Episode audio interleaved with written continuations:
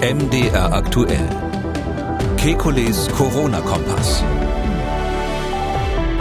Donnerstag, 21. Oktober 2021. Die deutschlandweite 7-Tage-Inzidenz steigt spürbar an. Nimmt die Herbstwelle jetzt Fahrt auf? Dann, wie verhalte ich mich als vollständig Geimpfter ohne Symptome, wenn die Corona-Warn-App eine rote Warnung anzeigt? Außerdem, lässt eine Corona-Infektion die Zellen schneller altern?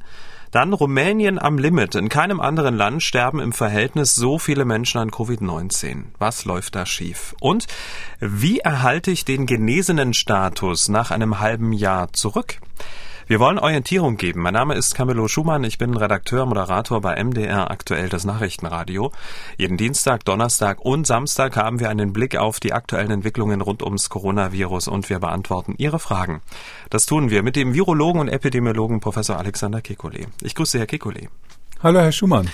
Ja, zu Beginn der Blick auf die aktuelle Situation. Die deutschlandweite 7-Tage-Inzidenz, sie steigt spürbar an, liegt heute bei 85,6. Zum Vergleich, vor einer Woche lag sie bei 71,8 und vor zwei Wochen bei 66,8, also fast 20 Punkte mehr als vor zwei Wochen. Spitzenreiter aktuell Thüringen mit 172, danach folgt Bayern mit 141 und dann Sachsen mit 128. Ja, mit welchem Gefühl schauen Sie auf diese Zahlen? Naja, das sind ja Menschen, die auch geimpft sind, sind dabei jedenfalls. Die erkranken nicht so schwer. Und ähm, ich bin, habe ein mulmiges Gefühl insgesamt, weil ich wirklich glaube, dass jetzt diese befürchtete Welle der Geimpften stattfindet. Man macht auch wenig, um die einzudämmen und ähm, keiner weiß genau, was dann passiert. Das wird sich dann auch bei den jüngeren Menschen ausbreiten. Die sind zum großen Teil ungeimpft, haben keine schweren Symptome typischerweise, aber dann haben sie eine sehr große Menge von Menschen einfach, die krank sind oder die infektiös sind, muss man eigentlich sagen.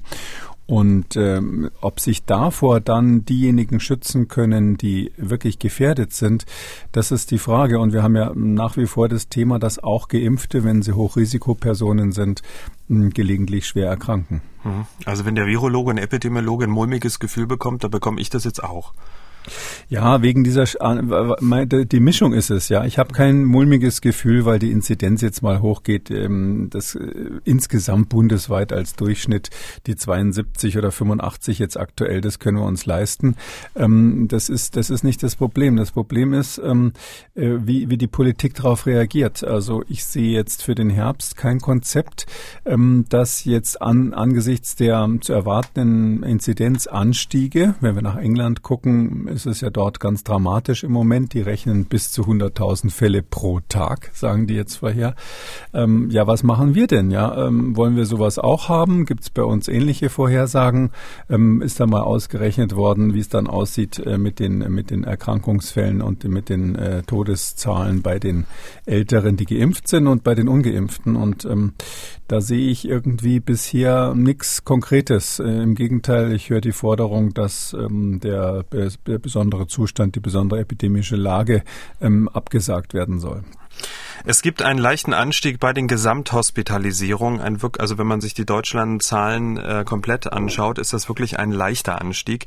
Sehr drastisch allerdings fällt dieser Anstieg in Sachsen aus. Dort hat sich die Zahl der Covid-19-Patienten auf Intensivstationen seit dem 30. September mehr als verdreifacht. Ihre Zahl liegt aktuell bei 120. So ein extrem deutlicher Trend ist in keinem anderen Bundesland erkennbar, aber es fällt auf, dass auch in Thüringen und Sachsen-Anhalt die Zahlen schwerer Verläufe deutlich zunehmen, Thüringen sogar verdoppelt. Ähm, wie ist das erklärbar? Das kann ich nicht wirklich erklären, aber es fällt natürlich auf, dass das ähm, Bundesländer sind, ähm, die zum Teil auch ähm, äh, zumindest teilweise regional schlechte Impfquoten haben. Ähm, und ähm, da, wo schon früher auch die Akzeptanz mit den sogenannten Corona-Maßnahmen nicht so gut war, da ist dann in gleichen Regionen zum Teil dann die Akzeptanz der Impfungen nicht so gut. Und ähm, da kriegt man dann jetzt diese besonders oder scheinbar häufigeren äh, schweren Verläufe. ich würde davor warnen, jetzt sofort zu sagen, na klarer Fall, die haben sich alle nicht impfen lassen, jetzt werden sie äh, schwer krank, selber schuld in Klammern. Ähm, das weiß man nicht genau. Das muss man genauer analysieren, was da dahinter steckt.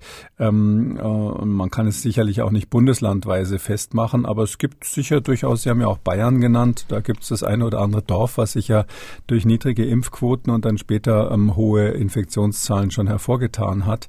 Diese Korrelation gibt es ganz sicher, dass die schweren Verläufe dann tendenziell mit Regio in Regionen auftreten, wo die Impfquote schlecht war. Hm, wenn man sich jetzt ähm, zum Beispiel Hos Hospitalisierung in den NRW anschaut, die ähm, deutlichen Trend nach unten hat und vor ein paar Wochen ja auch ähm, sehr extreme Inzidenzen, vor allem gerade bei den Jüngeren. Ähm, ist das jetzt mit Blick auf Ostdeutschland, wir haben jetzt gerade die drei Bundesländer genannt, jetzt auch so eine Art in Anführungszeichen Exit Wave? Ja, na, das wüsste ich auch wirklich gern. Das ist eine sehr gute Frage. Keiner weiß das. Also ähm, das ähm, Boris Johnson hat ja die Last Exit Wave, daher kommt ja dieser nette Ausdruck. Ich fand das eigentlich eine ganz gute Wortschöpfung für jemand, der gerade den Brexit ähm, generiert hat. Ähm, der hat das ja vorhergesagt für den Sommer und ähm, jetzt, äh, da sagt er One Last Exit Wave. Ich habe es noch in Ohren wie gestern. Ähm, jetzt kommt also gerade in England die zweite Exit Wave. Also die erste war im Sommer und nicht so schlimm und richtig dicke kommt's jetzt. Ist also das, was wir in NRW sehen, dass es so ein bisschen wieder zurückgeht, ist das jetzt schon das Ende vom Spiel? Ähm, oder ist es so, dass das eine Vorwelle war, wo dann noch was Dickes, das dicke Ende nachkommt? Das weiß niemand. Man kann, man kann für beides Theorien finden. Äh, wenn es wirklich so wäre, dass jetzt, obwohl der Winter kommt, zum Beispiel NRW, äh, der Chaos gegessen wäre sozusagen, ähm, dann hieße das ja, dass wir dort wirklich eine ganz massive, unsichtbare Durchseuchung gehabt haben. Äh, also zusätzlich zu der Impfquote noch sehr, sehr viele Menschen, die einfach genesen sind und dadurch ein einen gewissen Schutz haben.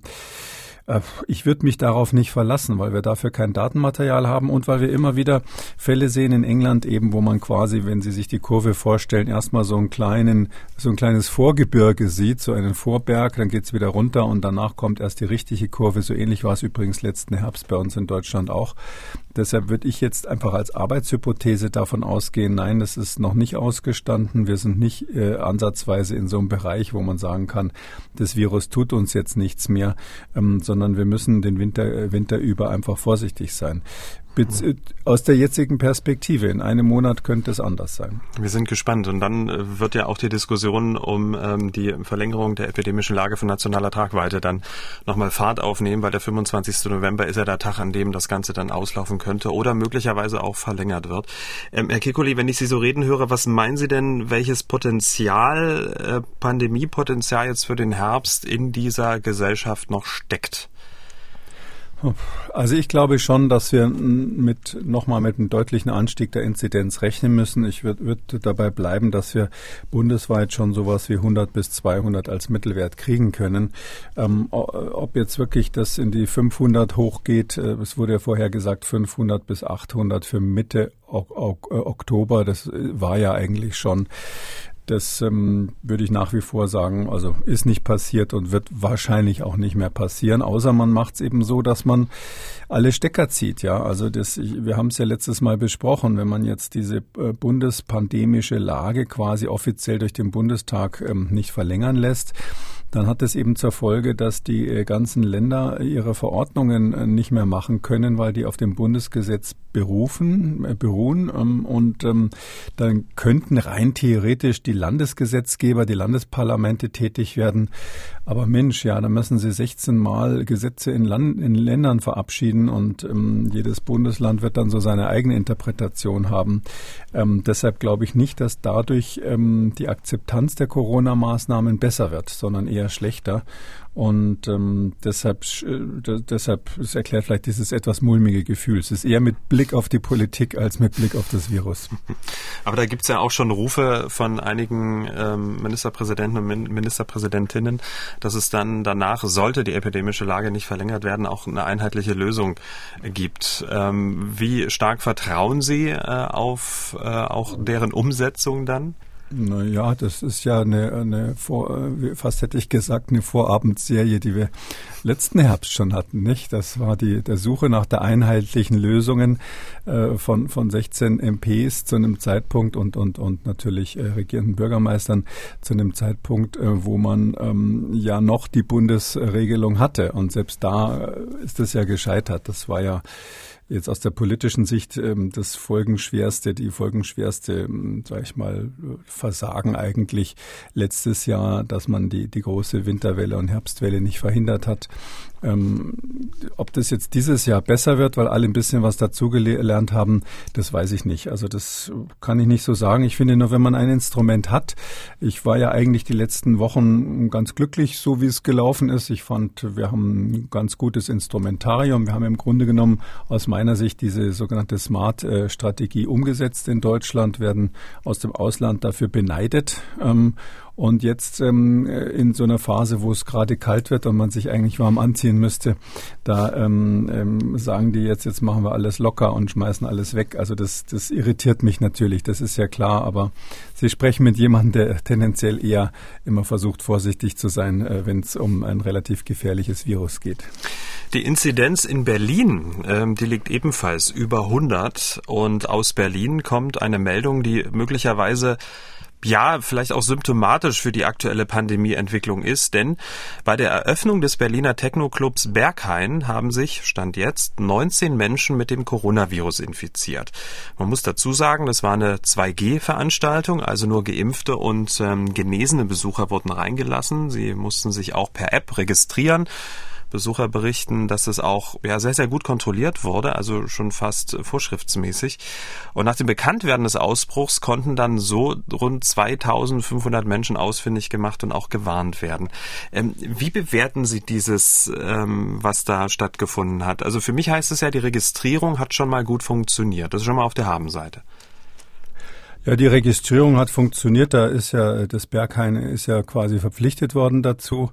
Das ist natürlich ein ganz interessanter Ausbruch, weil erstens sind es natürlich mehr als 19. Mindestens 19 ist nett zu sagen. Ich weiß nicht, wie viele tausend da reinpassen. Und ähm, das, das war ja am 4.10. Und das Erste, was ein bisschen bemerkenswert ist, dass die Warnung, hm, zumindest wenn die Berliner Morgenpost recht hat, ja ähm, neun Tage später stattgefunden hat. Die hatten einen anderen Fall, der ist, hat sich wahrscheinlich am 10.10 infiziert, also am nächsten Wochenende dann bei denen ist es ja immer der Sonntag, weil die eine Minute vor zwölf erst aufmachen in der Nacht auf Sonntag. Und ähm, da ist es so, da hat sich einer infiziert und neun Tage später hat er dann eine E-Mail gekriegt, dass er, dass er da Kontakte hatte und, und so weiter. Also da weiß man dann auch nicht mehr so recht, was man mit sowas anfangen soll. Sodass hier nicht die Frage ist, ob die Registrierung geklappt hat und mhm. ob das reine 2G geklappt hat, sondern die Frage ist letztlich, wie effizient war die Nachverfolgung hinterher.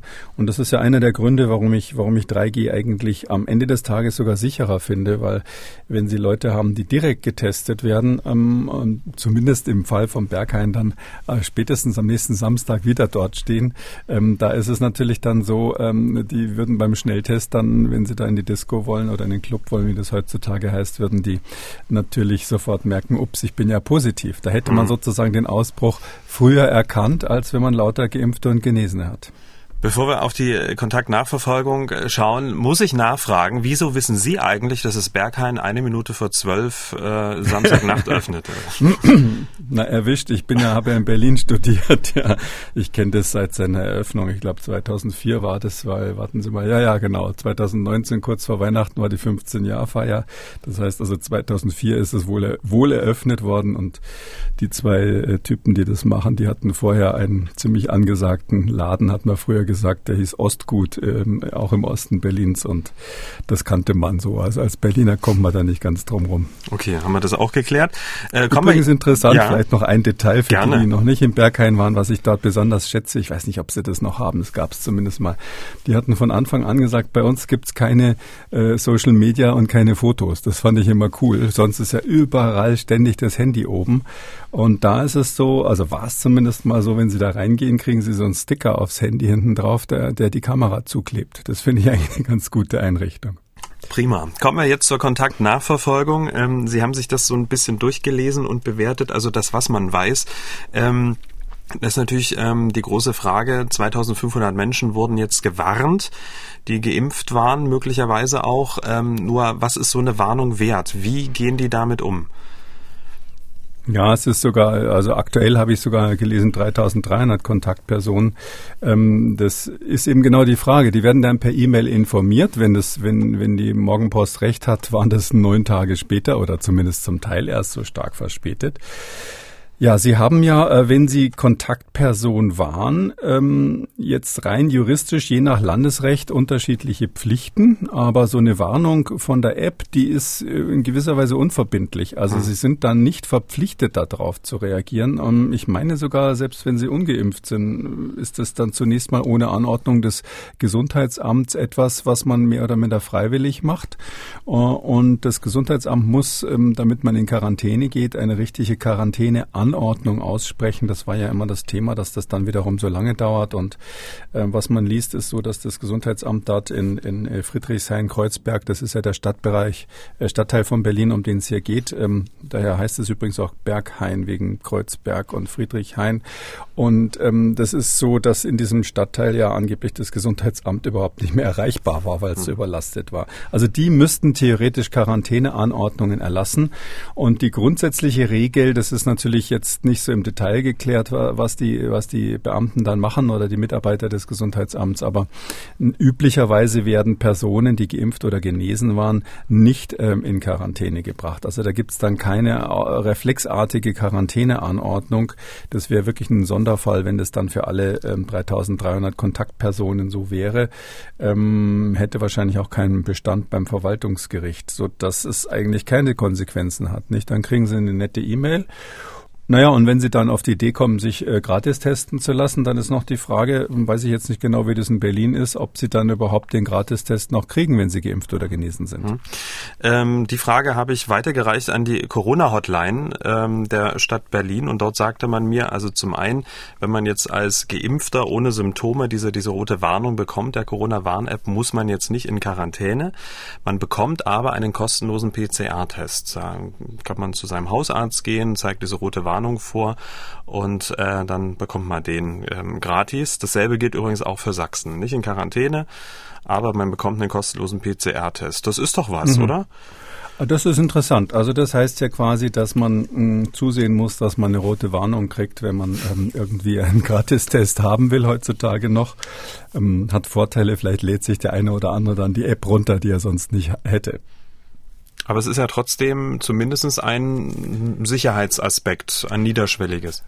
Ich glaube, das äh, funktioniert überhaupt nicht. Schauen Sie, da sind äh, über 3000 Personen gewesen. Ähm, äh, das, das ist ein gutes Beispiel mit dem Berghain. Wir haben ja viele ähnliche Beispiele gehabt, aber da ist es wirklich so, da hilft es jetzt, wenn man dann tatsächlich die Lokalität kennt. Das sind, glaube ich, drei Stockwerke. Und äh, im Erdgeschoss haben sie schon mal zwei irgendwie so äh, ganz andere Sachen, wo irgendwelche experimentelle Musik läuft, wo irgendwelche Freaks reingehen. Dann gibt's noch irgendwas, was Labor heißt oder so ähnlich, wo ich überhaupt noch nie drin war. Dann gibt's diese riesen, diese riesen Tanzfläche und dann gibt's noch so eine Art Chill-Out-Ding, wo, wo andere Musik läuft. Und dann gibt's tausend kleine Nebenräume, äh, die man früher mal Darkrooms genannt hat.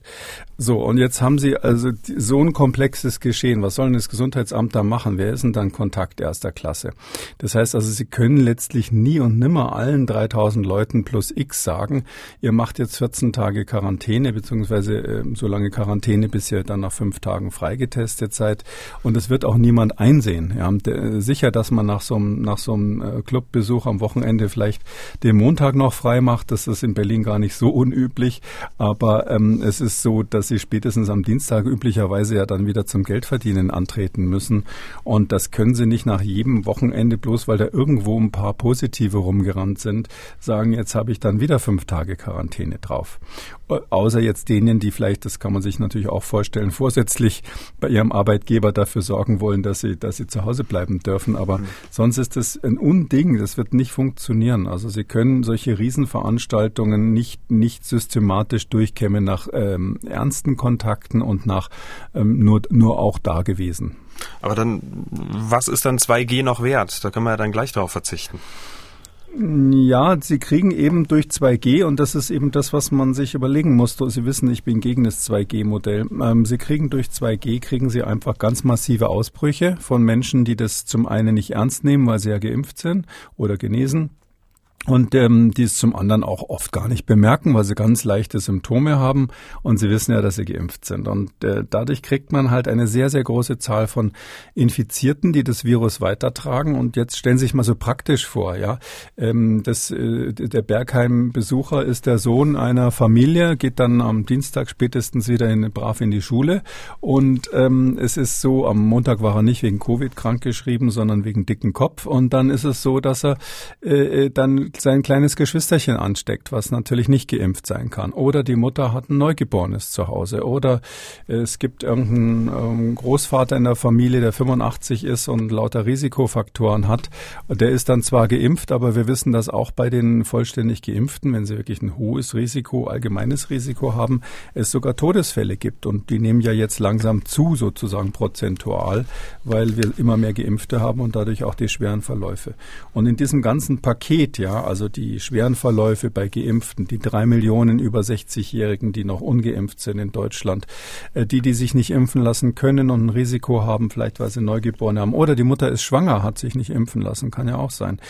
All diese, all diese Personen sind an einem enormen Infektionsdruck ausgesetzt, wenn sie insgesamt sagen, wir lassen es einfach laufen. Und da finde ich, müsste die Politik jetzt mal erklären, wie sie darauf reagieren will. Ich glaube, da fehlt uns für den Herbst ein Konzept. Wie könnte das aussehen?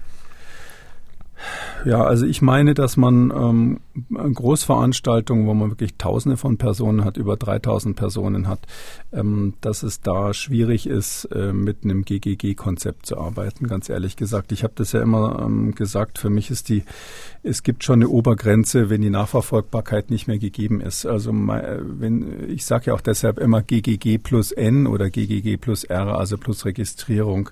Was heißt das? Ähm, äh, jede Veranstaltung, es kommt gar nicht so sehr auf die Größe an, aber jede Veranstaltung, bei der ich ein hohes Infektionsrisiko habe, zum Beispiel Tanzen im Innenraum. Übrigens noch ein äh, noch ein letztes Detail vom Bergheim.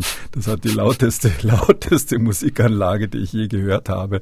Also da, da, der Vorteil ist, da versucht keiner gegen anzuschreien, weil es einfach so laut ist, dass man äh, keinerlei Chancen hat, miteinander zu reden. Aber jetzt mhm. dieses ganze, dieses, diese Gesamtsituation, ja. Und dann ist es so, dass sie, dass sie dann ähm, äh, sagen, 3000 Leute lassen wir rein. Ich meine, da ist die, ist die Grenze überschritten Schritten. Sie brauchen ähm, eine, Sie brauchen eine Strategie, wo Sie sagen, falls es zum Ausbruch kommt, sind wir in der Lage, die Nachverfolgung so halbwegs zu machen. Ja, das geht bei jeder Hochzeit mit 200 Leuten, das geht natürlich bei jedem Tanzkurs und bei ganz vielen anderen Dingen, die bisher verboten waren. Aber so eine Großveranstaltung im geschlossenen Raum jetzt dann auch im Winter unter 2G-Bedingungen, wo Sie nicht einmal sofort merken, wenn was passiert ist, das halte ich für gefährlich. Okay, was wäre so Ihre Obergrenze? Ich muss zugeben, das äh, bin ich schon öfters mal gefragt worden. Ich habe da jetzt keine konkrete Zahl, weil das auch ein bisschen von dem Gesundheitsamt abhängt. Also äh, wissen Sie, wenn Sie zum Beispiel eine Hochzeit haben, ja, und Sie haben 200 Leute und dann sollen da statt 200 250 kommen, aber dann ist das eigentlich genauso gut, weil das sind Leute, die, da weiß man wirklich, das sind ja normalerweise Freunde und äh, Verwandte der, des Hochzeitspaars, die kennen sich alle, die, wenn die alarmiert werden, glaube ich, ist dann relativ hohes äh, ähm, sage ich mal, soziale äh, Pflichten, auch dann auch in die Quarantäne zu gehen. Und das wird sicher funktionieren, eben das Gegenteil von so einer anonymen Massenveranstaltung. Ähm, ich kann mir auch vorstellen, dass ein Fußballspiel zum Beispiel ganz gut funktionieren kann, wenn das äh, draußen ist, äh, an, solange das noch geht. Ähm, äh, sie sitzen quasi draußen und sie müssen dann nur Konzepte haben für die Innenräume, also die Nebenräume, wo man auf die Toilette geht und so weiter. Da müssen sie eben Nachverfolgungskonzepte haben. Zum Beispiel, dass sie wissen, wer welche Toilette benutzt hat, dass man sich quasi eincheckt, wenn man in die geschlossenen Räume geht. Und solange sie irgendwo draußen sitzen, werden sie sich natürlich nicht äh, mit irgendjemanden vom Fanclub der gegnerischen Mannschaft anstecken, der irgendwo auf der anderen Seite des Stadions wohlweislich untergebracht ist. Also daher gibt, muss man wirklich die einzelnen Situationen anschauen. Das Gesundheitsamt muss da in diesem Sinn einfach die Frage jeweils beantworten, falls es zum Ausbruch kommt, kann ich dann Kontaktpersonen wahrscheinlich nachverfolgen und äh, in Quarantäne bringen oder wird mir das nicht gelingen? Und äh, in den Situationen, wo letzteres der Fall ist, da meine ich, äh, sollte, das sollte man jetzt diesen Herbst nicht machen. Aber beim Berghain war ja 2G plus N, weil über 2500 bzw. 3300 Menschen wurden ja ausfindig gemacht. Ähm, ja, was sind die dann? Sind die dann eigentlich ja, Kontaktperson ersten Grades, Sie zweiten sagen, Grades? Also in meiner Definition eben äh, nicht plus N, ja, sondern mhm. es ist in meiner Definition, die, die Nachverfolgung muss ja funktionieren oder irgendwie, man muss sich vorstellen, dass sie funktionieren könnte. Mhm. Und äh, da wird zwar irgendwas registriert, aber wir haben es ja jetzt gerade wirklich auseinandergenommen. Ähm, die Benachrichtigung kommt viel zu spät. Äh, die Frage, wer in welchem Department dort überhaupt, in welcher Abteilung da war, ist völlig unklar. Mhm. Äh, wer mit wem, was weiß ich, getanzt, geknutscht, äh, äh, rumgesessen hat und so, das ist ja alles völlig, äh, völlig duster. Also natürlich würde jeder vernünftige äh, junge Mensch, der dort ist, ähm, äh, der würde sagen, ja, okay, wenn jetzt von den zwei Kumpels, mit denen ich da war, ja, jetzt einer positiv ist, wo ich die ganze Zeit mit denen zusammenstand und gesprochen habe, da würde man sagen, na klar, jetzt gehe ich in Quarantäne, also die meisten zumindest. Aber äh, wie gesagt, wenn ich erfahre, dass 16 Leute irgendwo verteilt oder 19 äh, irgendwo verteilt in diesem Club an dem Abend positiv waren, es gibt sogar Leute, die gehen raus und wieder rein. Ja, das kommt ja auch vor, dass man sich bei so einer Dauerparty irgendwie mal an der frischen Luft erholen muss.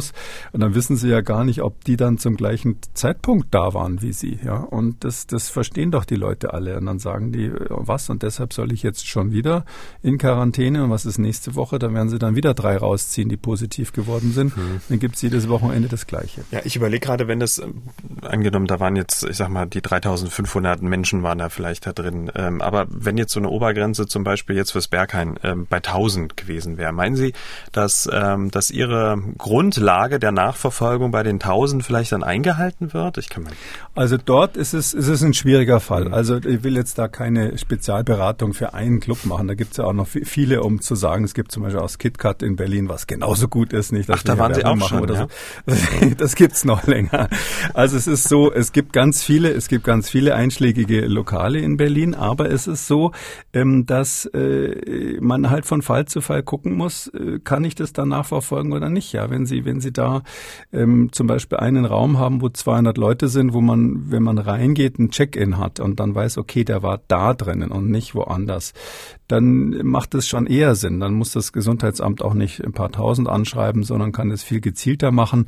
Und wenn es in eine Größenordnung geht von unter 100, dann funktioniert ja noch das ganz alte System mit, dass die Leute befragt werden.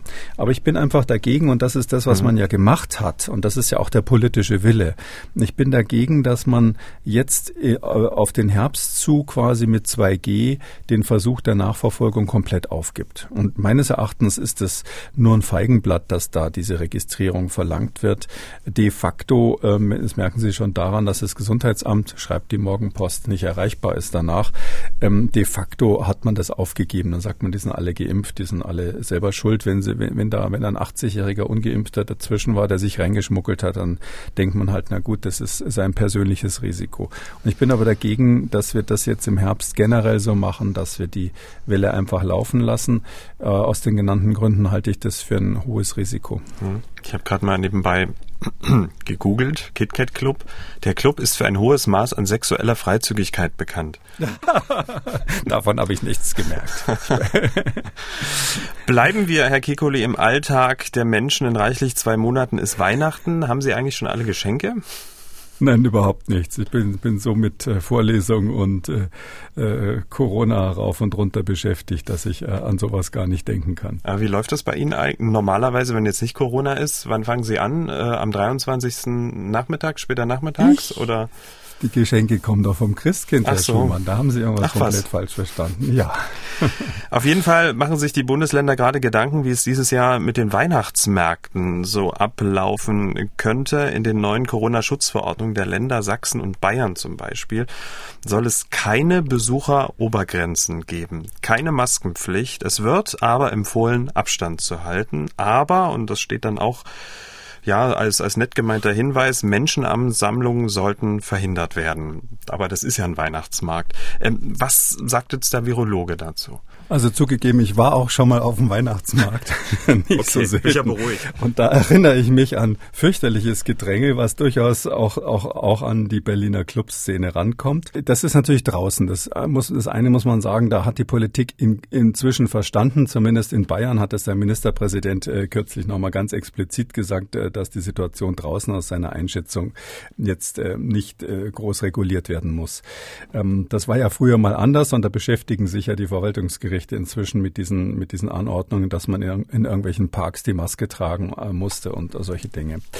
Aber es ist natürlich so, ähm, wenn Sie jetzt wirklich auf dem Weihnachtsmarkt zwischen den Ständen so ein Gedränge haben, dass Sie gar nicht anders können, als sich da so durchzuschieben, auch äh, Gesicht zu Gesicht, ähm, dann meine ich, ist die Grenze erreicht, wo man das äh, als Aufsichtsbehörde dann stoppen muss, beziehungsweise verhindern muss, dass es dann noch voller wird. Darum finde ich äh, alles gut mit den Weihnachtsmärkten. Die kommen ja jetzt überall. Ich würde nur die eine Regel generell verpflichtend machen, dass man sagt, ähm, dass äh, wenn, wenn man sieht, es wird zu voll ja, und wirklich so voll, dass es, dass es sozusagen ein echtes Gedrängel wird, gibt, dem man nicht mehr ausweichen kann, dann muss es irgendeine Eingangskontrolle, eine Einlasskontrolle geben, wo man dann sagt, okay, jetzt machen wir zu, zumindest mhm. so lange, bis es sich wieder geleert hat. Das ist logistisch nicht bei allen Weihnachtsmärkten möglich, aber ich glaube, dass, also wenn ich jetzt bei der Behörde wäre, würde ich das zur Auflage machen. Das Gesundheitsamt kommt da sowieso gelegentlich vorbei und sieht mal nach dem Rechten und wenn die dann sagen, Mensch, das können wir jetzt nicht mehr zu zulassen, dann macht er jetzt einfach mal eine Stunde lang keinen Einlass mehr, dann beruhigt sich ja die Lage wieder. Hm.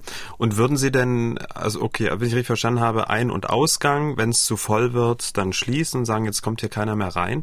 In Sachsen beispielsweise wird dann auch noch äh, unterschieden, wenn es jetzt zu viel wird und wenn auch noch die Parameter sich ändern. Die Inzidenz steigt, die Hospitalisierung, was ja Parameter sind, um die Gesamtmaßnahmen zu koordinieren, soll es dann auch sowas wie Flanierzonen und Verweilzonen geben, was herrlich klingt erstmal. Ähm, würden Sie sozusagen innerhalb des Weihnachtsmarktes dann nochmal Unterschiede machen? Oh Gott, das ist, das ist wirklich schwierig. Also äh, wissen Sie, die lokalen Behörden, die haben jetzt sowas Erfahrung und die kennen ihre jeweiligen Weihnachtsmärkte. Vielleicht sind die Sachsen so diszipliniert, dass sie sich an sowas halten. Also ich kenne da den Weihnachtsmarkt in Halle natürlich gut und den in München. Da glaube ich nicht, dass das möglich wäre, da irgendwas ähm, sozusagen in Zonen nochmal zu unterteilen. Das weiß nicht, dann gibt es die, die Zone, wo man sich den Glühwein holt und die Zone, wo man ihn trinken darf oder ähnliches. Und wo man ich ihn glaube, wieder die, los wird, ja. Wo man ihn wieder los wird, ja, das auch noch. Das Problem, es gibt ja letztlich bei diesen ganzen Veranstaltungen, also so ganz grundsätzlich Freiluft ist in Ordnung. Man muss aber immer im Hinterkopf behalten, hm, nicht alle Weihnachtsmärkte sind ja in Leipzig, Halle oder München, sondern es gibt ja Weihnachtsmärkte, die sind so, dass die Menschen wirklich auch von weit her dorthin kommen. Obwohl in, in München, glaube ich, da kommen die auch vom Land gelegentlich mal, weil, weil es eine gute Gelegenheit ist, in die Stadt zu fahren und so. Und dann, dann ist die Situation die, das sind ja Menschen, die planen dann einen größeren Ausflug, die haben dann vielleicht ihre Kinder dabei. Ähm, dann ist es so, dass die ähm, im, im, rund um diese Veranstaltung zum Beispiel in die Gastronomie gehen, die, die, die Kneipen sind dann voll außenrum, äh, nicht nur die Glühweinstände draußen und dass sie vielleicht auch noch Freunde besuchen und ähnliches, dann ganz zu schweigen von den Toiletten, die man dann aufsuchen muss. Und ich glaube, dieses Umfeld, das ist etwas, das müssten die Behörden genauer im Auge haben. Das ist viel wichtiger als die Frage, ob jetzt der Markt selbst in Flanier und was war das andere für Zonen Verweil, unterteilt wird, Verweilzonen, sondern es ist so, ähm, äh, da, ich glaube, das ist ganz wichtig, dass man, dass man das, ähm, das drumherum sozusagen, was dann zwischen den Menschen wirklich passiert, im Auge hat. Ähm, wir kennen da Ereignisse, die, die, analysiert wurden, wo es zu Ausbrüchen kam. Berühmt ist diese Motorrad, äh, dieses Motorradtreffen in den USA, wo sich, ich meine, über 140.000 Motorradfahrer getroffen haben. Es kam zu riesigen ähm, Corona-Ausbruch. Ähnlich auch die Situation im Weißen Haus, dieses Ereignis im Rosengarten des Weißen Hauses. Ähm, da ist es immer so gewesen, dass es nicht draußen passiert, weder auf dem Motorrad noch im Rosengarten, sondern es war so, dass die, äh, die, die Ansteckungen immer in diesen Seitenräumen, die in geschlossenen Räumen waren. Also die Toiletten, die Räume im Weißen Haus oder die, äh, die Motorradfahrer in den USA, die haben sich eben dann in, abends natürlich in der Kneipe getroffen. Und da ist es dann passiert. Und das muss man bei den Weihnachtsmärkten, zumindest wenn das so ein Touristenmagnet ist, meines Erachtens mit in die Kalkulation einnehmen, äh, aufnehmen. Hm. Drücken wir uns die Daumen, dass wir glimpflich durch den Herbst und Winter kommen und dass die Weihnachtsmärkte einigermaßen sicher sind, wir trotzdem aber Spaß haben, darum geht's ja, und ein bisschen abschalten können. Dramatisch, ähm, um damit aufs nächste Thema zu kommen, ist die Situation aktuell in Rumänien. Ähm, nur 30 Prozent der Menschen dort sind geimpft. Die Kliniken, die sind hoffnungslos überfüllt. Einige Beobachter sprechen von apokalyptischen Zuständen. Ähm, einige Patienten werden auf Fluren äh, behandelt, in Zelten auch. Und ich habe gelesen, in den vergangenen 24 Stunden sollen in Rumänien mehr Menschen an oder mit Corona gestorben sein als in der gesamten EU im selben Zeitraum. Ähm, einige Medien berichten, im Bukarester Universitätsklinikum gab es zeitweise sogar im Kühlraum der Leichenhalle keinen Platz mehr. Ähm, was ist in Rumänien los? Ist das so ein bisschen Durchseuchung wider Willen? Ja, wider Willen ist es auf jeden Fall. Äh, das Hauptproblem ist natürlich dort, wie in vielen osteuropäischen Ländern übrigens, ähm, letztlich die, die niedrige Impfquote. Es ist ja nicht so, dass es dort keinen Impfstoff gäbe. Sicherlich, die Regierung ist vielleicht jetzt nicht so perfektionistisch dabei wie die deutsche, aber die kriegen es schon im Prinzip hin, die Impfstoffe zu verteilen. Ähm, wir haben nur ähm, ein, ein, meines Erachtens ein fehlendes Vertrauen in den Staat in diesen Ländern. Das wird ja immer so ein bisschen auf die, auf die Vergangenheit, ähm, sozialistische ähm, Vergangenheit früher zurückgeführt.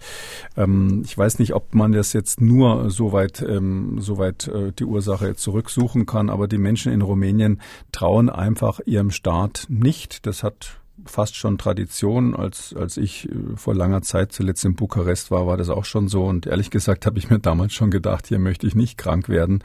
Und ähm, es ist so, dass äh, wenn, wenn die Menschen dem Staat nicht vertrauen, dann vertrauen sie auch den Impfstoffen nicht und den Impfstoffempfehlungen. Sehen wir so ein bisschen auch in Deutschland, dass da bei manchen so eine Überlappung ist. Allgemeines Misstrauen der Obrigkeit gegenüber und zugleich aber ähm, dann äh, die Ablehnung der Impfung.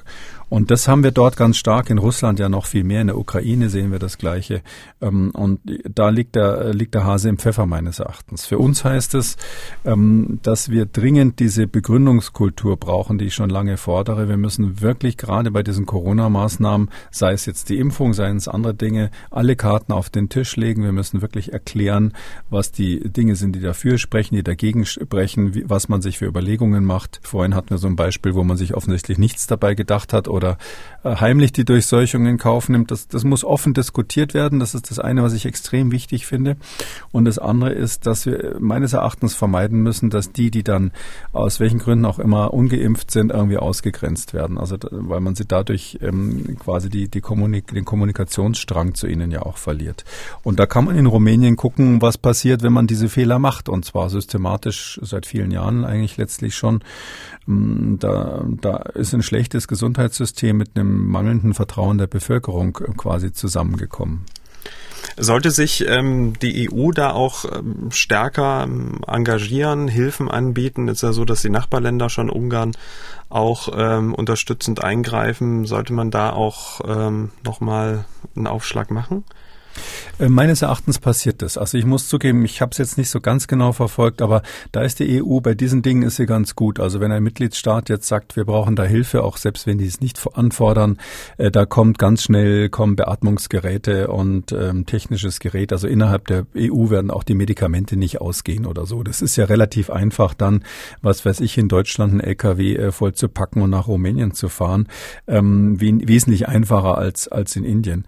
Was ich glaube, was wir in der EU brauchen, das ist mal so generell hauptsächlich eine Einsatztruppe für außerhalb der EU. Das Problem hatten wir ja schon, schon damals bei, bei Ebola. Ähm, da habe ich den Vorschlag zum ersten Mal gemacht. Ähm, der ist eigentlich auf sehr offene Ohren gestoßen, aber meines Erachtens äh, funktioniert es, gibt es bis heute nicht. Und es gibt so einzelne positive Beispiele jetzt in der Covid-Krise, wenn Sie daran denken, dass das technische Hilfswerk war es, glaube ich, ähm, dann in Neu-Delhi eine große Sauerstoffgeneration, äh, Sauerstoffproduktionsanlage aufgebaut hat. Das war natürlich eine sehr wichtige Sache dort.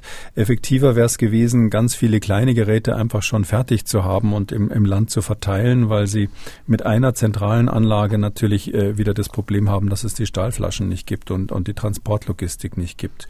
Und ich glaube jetzt bei ganz konkret auf Covid be, äh, bezogen, es würde sich jetzt immer noch lohnen, ähm, das umzusetzen, was ich mal für Indien in, in Raum gestellt hatte, dass man einfach so ein, äh, eine, eine, eine große Zahl von Sauerstoffgeneratoren hat, also kleinere Einheiten, die nur für ein Krankenhaus reichen, die den Sauerstoff wirklich herstellen, dezentral. Ähm, das ist eine viel universellere, ähm, sage ich mal, Möglichkeit zu helfen, als irgendwie so eine Riesenanlage hinzubauen. Und was wir bisher haben, ist eben hauptsächlich, dass wir dann immer diese Beatmungsgeräte ähm, hinbringen. Ja, das, das, das ist auch gut, das ist auch wichtig, aber diese Beatmungsgeräte brauchen natürlich den Sauerstoff, damit sie funktionieren, so dass ich glaube, dass an der Stelle bei vielen Ländern so eine, so eine konkrete Schwachstelle ist, wenn man jetzt irgendwas benennen will. Mhm. Aber weil Sie äh, die EU im Internen gefragt haben, ich habe nicht den Eindruck, dass das das Problem ist. Also Brüssel ist an der Stelle wirklich äh, schnell und, und innerhalb der EU funktioniert das ganz gut. Hm, können Sie noch ganz kurz erklären, wie diese, diese Maschinen, die Sie da gerade angesprochen haben, die den Sauerstoff produzieren sollen, genau funktionieren? Wie groß sind die? Kann man die ah, sich ja, dann in den Keller stellen? Äh, ich hatte das ja früher schon mal ähm, ausgeführt, als es ähm, um die Krise in Indien ging, als ich abzeichnete, dass in Indien die Fallzahlen steigen. Ähm, und da hatte ich relativ früh gesagt, äh, was, was, was der, die Mangelware wird der Sauerstoff sein. Und ähm, dort ist das Problem, es gibt zu wenig Stahlflaschen. Und deshalb ist eine, meines Erachtens der, der richtige Weg jetzt konkret bei diesem, bei diesem, dieser Covid-Krise, das ist natürlich eine Besonderheit nur für Covid und nicht für andere Pandemien erstmal, äh, dass man ähm, Sauerstoffgeneratoren exportiert. Die sind, äh, die kleineren Generatoren sind ähm, ungefähr so groß wie ein Schrank, also so ein normaler äh, Schrank, wie man im Zimmer hat für die, für die Kleidung oder so groß wie, sag ich mal, drei, vier Waschmaschinen so ungefähr in der Größenordnung. Ähm, das kann man also äh, locker in den kleinen LKW reinladen, ist auch schnell abzubauen und schnell aufzubauen und ähm, das zieht aus der, aus der normalen Umgebungsluft den Sauerstoff raus und reichert es so an über so ein Filtrationsverfahren, ähm, dass man damit ein kleineres Krankenhaus versorgen kann. Ähm, der mhm. Vorteil ist eben, Sie brauchen außer Strom, äh, im Stecker äh, brauchen Sie nichts, äh, um das laufen zu lassen. Und es ist so, dass es ähm, überall in Deutschland solche Geräte natürlich schon gibt an irgendwelchen kleineren Krankenhäusern. Die haben sich so einen Sauerstoffgenerator hingestellt. Aber wir in Deutschland, das war eben mein Vorschlag damals, wir brauchen sowas eigentlich nicht kontinuierlich, weil äh, bei uns sind ja die Riesenfabriken, die den Sauerstoff herstellen, die großen Hersteller äh, produzieren ihn wirklich in rauen Mengen mm, und sie kriegen, äh, wenn sie heute anrufen und sagen, ich brauche 50 Flaschen zu 50 Liter, dann sind die äh, beim Krankenhaus innerhalb weniger Stunden stehen die unten auf dem Hof. Deshalb war mein Vorschlag, diese Dinge abzubauen in Deutschland, wo auch immer sie stehen, ähm, und ähm, äh, quasi alle zusammen mit der Transall nach Indien zu fliegen, dass die, dass die sozusagen dort vor Ort sind. Hat man nicht gemacht, stattdessen angefangen, eine Riesenanlage in Neu-Delhi aufzubauen. Die hat so lange gebraucht, wieder typisch deutsch, so ähnlich wie bei Ebola, dass die äh, ganz toll, aber als sie fertig war, war natürlich die Krise schon nicht ganz vorbei, aber schon drei Viertel rum. Und die äh, Sauerstoff, das Sauerstoffmangelproblem äh, war eigentlich nur noch peripher. Es gab da natürlich schöne Bilder für die Presse und es ist auch gut, dass sich da alle, dass sich da Deutschland bemüht hat. Aber so ist es eben oft so, wenn man die gründliche ähm, deutsch geplante Lösung haben will, will. Sowas ähnliches hatten wir mal beim Ebola-Behandlungszentrum in Westafrika. Das ist äh, so lange und so gründlich geplant worden, dass es fertig wurde, nachdem die Ebola-Epidemie zu Ende war. Also ohne Wenn und Aber. Da ist nicht ein einziger Ebola-Patient behandelt worden dann hinterher. Aber dafür hatte super VDE geprüfte elektrische Anschlüsse, ein Betonfundament, ein windsicheres Dach, wo die Statiker äh, schon vorher gemessen haben, ob die lokalen Windbedingungen das Dach wegfegen können und so weiter und so weiter, wie Deutsche das halt machen. Also ich hätte gesagt, gesagt, diese Geräte äh, braucht man manchmal ratzfatz an irgendwelchen Punkten der Erde. Und wenn die EU dafür quasi so ein paar Container auf dem Hof in Brüssel stehen hätte, das fände ich einen echten Zugewinn in der Krise, weil Sie wissen ja, bei Covid haben Sie so zwei, drei Tage in der, im typischen Krankheitsverlauf. Da brauchen Sie einfach den Sauerstoff in sehr großer Menge. Und die allermeisten überleben es, wenn sie den Sauerstoff kriegen in diesen Tagen. Und wenn sie den nicht kriegen in den Tagen, dann sterben sie eben, ohne dass es nötig gewesen wäre. Und wenn sie nicht äh, sterben, überleben sie und wer sich infiziert hat, kann ja unter Umständen ähm, dann nach der Infektion unter Long-Covid leiden. Ähm, wir haben eine Mail bekommen von unserem Hörern Herrn Griffiths aus München. Er schreibt, Herr Lauterbach, ähm, der SPD-Gesundheitsexperte, verbreitet gerade eine Studie, nach der Menschen durch Covid ähm, schneller altern und anfälliger für chronische Krankheiten sind. Wie gut ist diese Studie? Wurde dieser Effekt bei anderen schweren Infektionen auch untersucht und mit welchem Ergebnis? Und wie groß ist die Anzahl der Fälle, die das betreffen? Da hat er dann den Tweet von Herrn Lauterbach mitgeschickt und ähm, der Herr Lauterbach hat dann geschrieben, Studien zeigen klar, dass die Krankheit den Prozess ähm, der Alterung deutlich beschleunigt. Man altert im Zeitraffer und wird gegen chronische Krankheiten anfälliger. Und dann hat er noch ähm, die angesprochene Studie verlinkt. Das ist eine italienische Studie aus dem Juni dieses Jahres. Ähm, Herr Kikuli, Sie haben die sich angeschaut. Ist das konkurrent zu der Aussage äh, zu dieser Studie? Ähm, ja, nicht so richtig. Also ich muss vorne wegchecken. Äh, ich, ich schätze Herrn Gesundheitsminister Lauterbach, äh, Moment. Entschuldigung, Herrn Lauterbach sehr.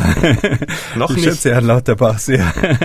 ähm, und ähm, ich äh, finde es äh, ganz hervorragend, wenn so ein Politiker, ähm, der er ja jetzt im Hauptberuf ist, sich echt die Mühe macht, diese Studien zu lesen und zu twittern und der Republik ständig alles zu erklären. An der Stelle ähm, ist sozusagen die, der Aussa die Aussage in dem Tweet, den habe ich mir jetzt daraufhin auch durchgelesen. Studien zeigen klar, dass die Krankheit das Alter, Altern beschleunigt. Also dass man im Zeitraffer altert und gegen chronische Anfäll äh, Krankheiten anfälliger wird. Also diese Studie jedenfalls zeigt es nicht und es gibt auch keine anderen, die ich kennen würde. Also die, diese Studie aus Pavia und anderen italienischen Städten ist, ist, wie Sie richtig sagen, im Juni publiziert worden in einem jetzt nicht so Top-Journal. Das war, war so, wir haben viele Journale natürlich, wo, wo Sachen publiziert werden, die jetzt nicht so spektakulär sind. Das war eins davon.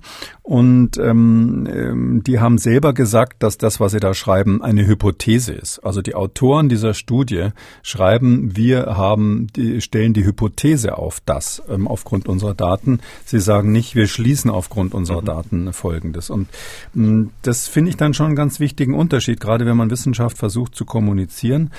da muss man dazu sagen, die haben Beobachtungen gemacht und haben selber als Autoren, die wirklich da drinnen stecken in der Materie, daraus nur eine Hypothese entwickelt. Dann kann man nicht hinterher öffentlich sagen, es ist so, weil, weil man nicht damit rechnen äh, kann, dass jetzt jeder so viel Biologie-Leistungskurs hatte, dass er das selber nachlesen und überprüfen kann. Vielleicht sage ich zwei Worte zum Hintergrund zu dem Ganzen. Es ist nämlich schon ein ganz spannendes Thema und zwar es geht ja ähm, um die Frage, ähm, wie schnell altert man? Ja, und man könnte jetzt, früher hat man gesagt, na gut, wie alt ich bin, steht doch im Pass, sofern da das Richtige drin steht. Es gab ja früher mal Filmstars, die haben das ändern lassen. Aber es ist so, ähm, im Alt, das Alter steht im Pass, das ist das chronologische Alter. Und dann gibt es das biologische Alter und äh, das, was wir schon immer so wissen, ja, der eine altert schneller, der andere nicht so schnell. Man sagt ja immer, man ist so jung, wie man sich fühlt und solche Sprüche. Da gibt es seit ein paar Jahren eigentlich eine Forschungsrichtung, die das bestätigt. Das ist tatsächlich so ist. Man altert, ähm, die Menschen altern unterschiedlich schnell. Gemeinerweise ist es wahrscheinlich genetisch programmiert, hängt aber eben auch mit den Krankheiten zusammen, die man im Laufe des Lebens hat und mit der Ernährung und wahrscheinlich Stress und vielen, vielen anderen Dingen. Und um das biologische Alter zu messen, da ähm, gibt mehrere Methoden und zwei Methoden haben die in dieser ähm, Arbeit angewendet. Das eine ist ähm, die DNA in unseren Zellen, also die Erbinformation. Bei uns ist es ja eine DNA, anders als bei diesem Covid-SARS-CoV-2-Virus, über das wir immer sprechen, da ist es eine RNA. Also unsere DNA bei den Menschen, die wird im Laufe des Lebens, ähm, die wird gesteuert, ähm, indem da so kleine ähm, sogenannte Methylgruppen dran gehängt werden. Die wird also chemisch ein bisschen verändert. Das ist, wenn man so will, so ein Schalter, so ein ein-Ausschalter für die einzelnen Gene. Und wie das auch bei so einem Lichtschalter ist, wenn man den oft genug bedient, dann leiert er irgendwann aus und bleibt in der einen oder anderen Position hängen. Und so ist es bei diesen Methylierungen auch, ähm, wenn die DNA immer wieder ein- und ausgeschaltet wird, dann nimmt im Laufe der Zeit die Zahl der, dieser Methylierungen, also dieser chemischen Modifikationen insgesamt zu. Und nicht, nicht zufällig, sondern an bestimmten Stellen, die eben als Schalter dienen. Und das kann man gezielt untersuchen und kann dann feststellen, wie ist sozusagen das Methylierungsalter der DNA. Das hat dann den, den Kunstnamen DNA-M-Alter. DNA-MH. Und dieses Methylierungsalter, das korreliert tatsächlich, wenn man das misst, wie viele Methylgruppen sind da so üblich, also wie viele hängengebliebene Schalter gibt es im Genom. Ähm, da äh, ist es so, das korreliert mit erhöhten ähm, kardiovaskulären Erkrankungen, Herz-Kreislauf-Erkrankungen, ähm, neurodegenerativen Erkrankungen, die werden dann häufiger. Krebs natürlich wird häufiger. Und interessanterweise ist korreliert auch mit dem Eintritt des Todes, egal aus welcher Ursache. Das heißt also, die Leute sterben aus welchem Grund auch immer dann tendenziell eher. Das ist das biologische Alter, was man zum Beispiel mit diesen Methylierungen feststellen kann. Und das Zweite, was es auch noch gibt, ist, ist kennen vielleicht äh, manche, ähm, das ist so unsere Chromosomen, also diese X und Y, die, in denen bei uns die DNA so zusammengerollt ist, ähm, die haben an den Enden, da wo diese Spitzen quasi sind von dem X-Chromosom oder von dem Y-Chromosom, wo die, wo die aufhören, diese Stränge, äh, da haben die so, so, eine, so, so eine Struktur dran, die das Ende vor Verdauung schützt, das heißt Telomer. Und diese Telomere, äh, die nutzen sich im Laufe des Lebens ab und werden immer kürzer, so wie Zähne bei einem alten Hund irgendwie stumpf und kürzer werden oder Jäger können beim Wild anhand der Zähne erkennen, wie alt die sind, weil sie sich ähm, abmalen. Und ähm, diese Telomere werden auch immer kürzer im Laufe des Lebens. Und die Wissenschaftler haben jetzt dieses biologische Alter anhand der Telomere und der Methylierungen. Das haben sie mit dem Kalenderalter verglichen und zwar bei zwei verschiedenen Gruppen. Die eine Gruppe waren sozusagen Covid-freie Leute, die nie Corona hatten, 144 Kandidaten und Probanden. Und dann hatten sie 117 Leute, die äh, Covid überlebt haben und haben verglichen, was, wie, wie ist diese biologische Uhr eigentlich bei denen gealtert. Ja, und mit welchem Ergebnis? Also sind sie denn sehr stark gealtert? Also die Differenz zwischen den beiden waren also so ungefähr sieben Jahre ähm, von der Größenordnung. Das heißt also, die einen waren äh, sieben Jahre mehr, äh, war der Abstand zwischen wirklichem Alter und biologischem Alter sieben Jahre größer als bei den anderen. Das heißt also, die, äh, die, die Covid hatten, waren biologisch älter. Die große Frage ist jetzt nur, was sagt uns das? Kann schon sein, dass es so ist, ja. Kann auch ein Ergebnis einer Infektion mal sein. Ähm, da gibt's nur eben zwei Dinge, ähm, die schon immer eine Rolle gespielt haben bei diesen Tests. Wir kennen das auch von anderen Infektionskrankheiten. Was war zuerst da? Also Henne oder Ei? Es kann ja sein, dass die Leute die ähm, hier Covid hatten, das waren ja Long-Covid-Leute, die also die länger Covid hinter sich hatten, dass die deshalb erkrankt sind und man es deshalb gemerkt hat, weil sie biologisch älter waren. Wir mhm. wissen ja, dass ähm, bei älteren Menschen eben die Wahrscheinlichkeit, sich anzustecken, schwer krank zu werden und so weiter höher ist. Das kann also hier eine Rolle gespielt haben, dass das sozusagen diese Gruppe schon vorher älter war und deshalb ähm, in, äh, tendenziell natürlich eher die Symptome hatte. Und das, das, das andere, was eine Rolle spielt, ist, ähm, ist es denn überhaupt ein spezifischer Effekt von diesem Virus? Oder ist es etwas, was mit der ganzen, mit dem ganzen Kranksein und dem Ausgeschaltetsein äh, zu tun hat, was mit so einer Krankheit einhergeht? Ähm, äh, wir kennen das von anderen Viruserkrankungen und zwar ähm, bei HIV, dem Virus, was AIDS macht, äh, bei Zytomegalovirus, so ein Virus, was ähm, alle möglichen Lymphknotenschwellungen und Erkrankungen macht, auch chronische Erkrankungen macht, ähm, kennen wir das auch. Und wir kennen das auch von so Bakterien, die die Magenschleimhaut infizieren. Helicobacter pylori heißen die. Ähm, die machen so eine chronische Magenschleimhautentzündung. Ähm, bei solchen chronischen Erkrankungen wissen wir, dass tatsächlich typischerweise das biologische Alter, also dass die biologisch schneller altern, wenn man diese Methylierungen und diese Telomerverkürzungen nimmt im Vergleich zum, zum Kalenderalter. Ähm, das ist also kein unbekanntes Phänomen bei chronischen Infektionen.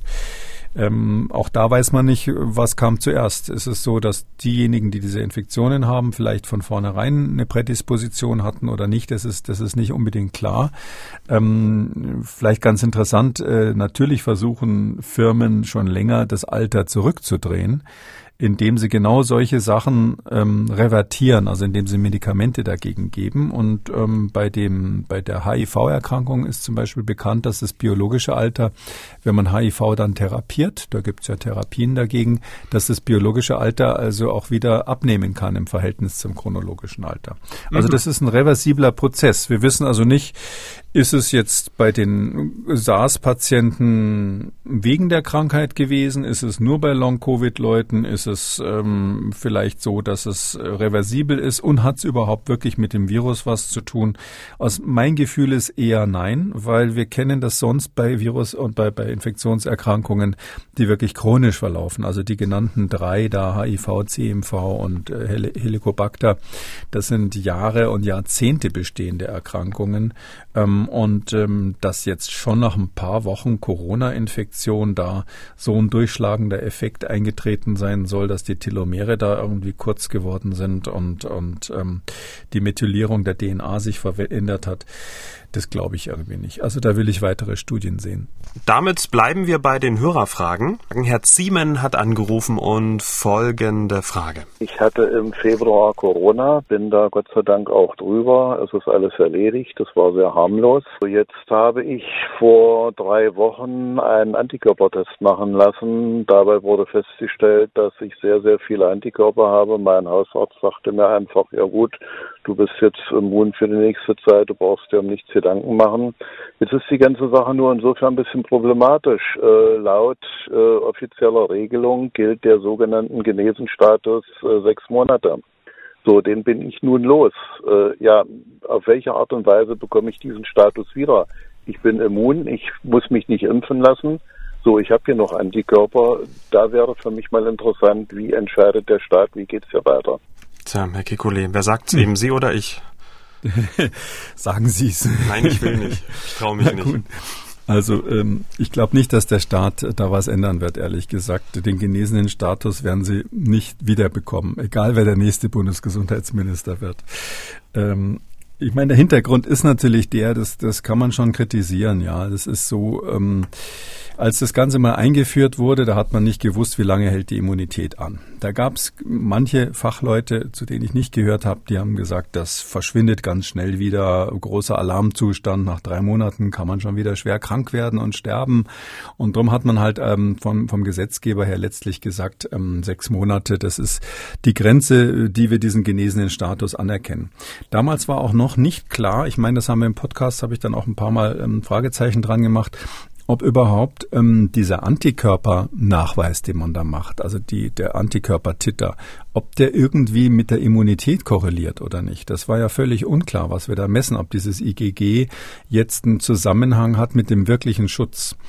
Inzwischen haben sich die Daten konkretisiert. Das wusste der Gesetzgeber natürlich nicht, abgesehen davon, dass das natürlich jetzt eigentlich lauter Biologen sind, die da im Bundestag und in den Landtagen sitzen.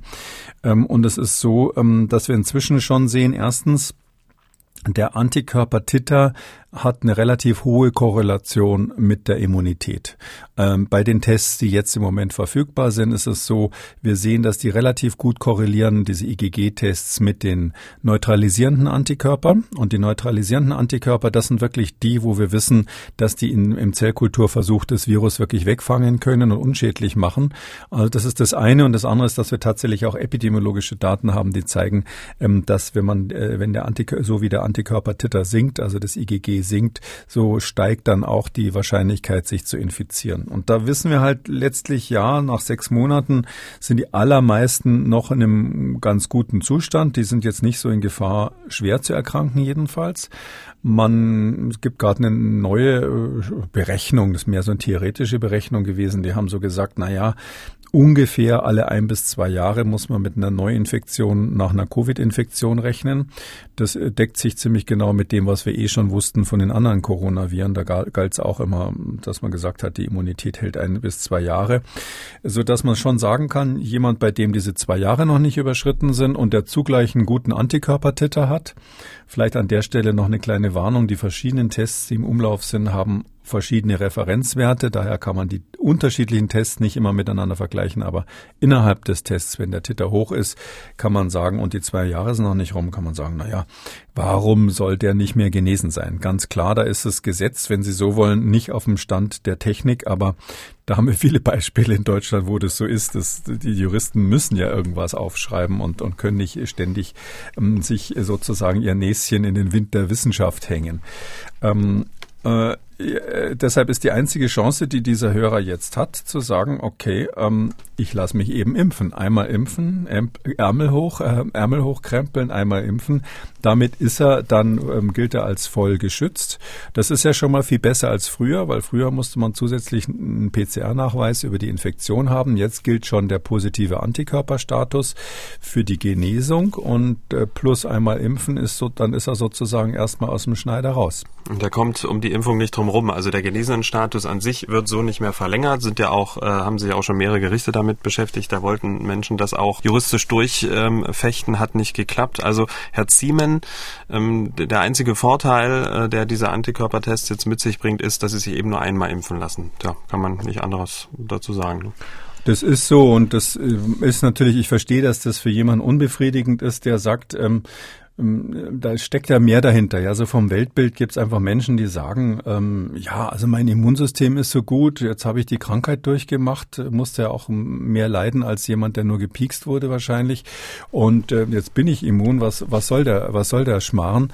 Aber wir sind halt jetzt in einer, ähm, wir sind in einer pandemischen Lage, wo der Staat einfach so mit 80, 20 Regelungen braucht, um die Pandemie insgesamt in den Griff zu bekommen. Und deshalb muss man da auch so ein bisschen verstehen, Verständnis dafür haben, dass das halt jetzt die Regelung ist, die, die, die, die halt jetzt gilt. Ich kann mir auch vorstellen, dass man das demnächst nochmal verlängern wird. Also rein theoretisch wäre das, gäbe es genug Argumente, das zu verlängern.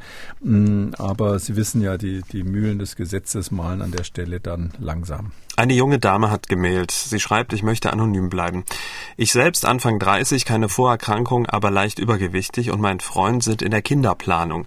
Er ist schon vollständig geimpft mit BioNTech. Ich selbst bin noch sehr am Zweifeln, ob ich mich impfen lassen soll, da ich große Sorge um meinen Zyklus habe und man ja schon von vielen gehört hat, die Probleme mit dem Auslassen bis hin zu verschobenen Zyklen haben. Daher die Frage, ist es eine Impfung, die Folgen haben könnte für den Kinderwunsch? Ich freue mich sehr, wenn Sie mir diese Frage Frage beantworten und somit auch eine Entscheidungshilfe sein können. Mit besten Grüßen.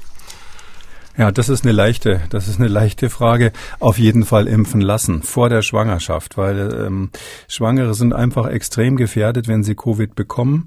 Ähm, und dann, wenn das Kind da ist, ist das Kind extrem gefährdet und ähm, man kann sich nicht perfekt schützen, gerade wenn man jetzt, was wir heute besprochen haben, sieht, ähm, dass äh, es politisch wohl gewollt ist, die Inzidenz da ins Kraut schießen zu lassen.